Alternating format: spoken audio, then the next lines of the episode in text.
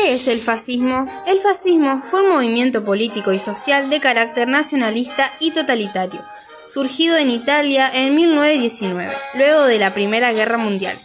En ese contexto, el término fascismo comenzó a ser usado de manera peyorativa para calificar actitudes autoritarias, racistas y discriminativas.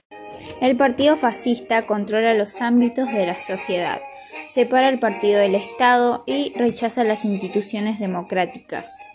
Represiona la oposición de izquierda y los grupos antinacionales, judíos, gitanos y homosexuales.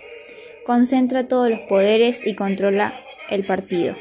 Benito Mussolini fue un político militar italiano que llevó al poder al partido fascista y estableció un régimen totalitario.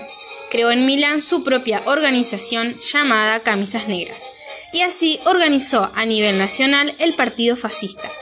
Para consolidar su poder, en 1929 firmó el Tratado de Letrán con el papado por el cual concedió al Papa la soberanía sobre el territorio vaticano.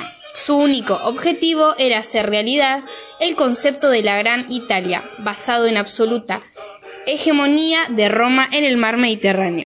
El gobierno italiano tenía una monarquía parlamentaria, encabezada por el rey Víctor Manuel III.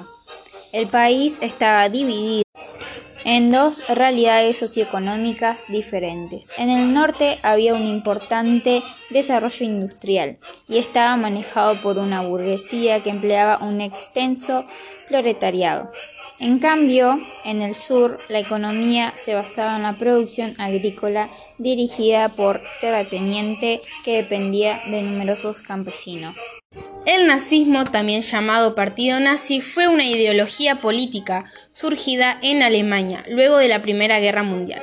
El creador de este partido fue Adolf Hitler, quien gobernó el Estado alemán desde 1933 hasta 1945.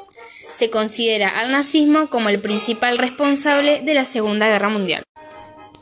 Así como también el nazismo tenía sus cualidades, se lo considera un movimiento totalitario y autoritario.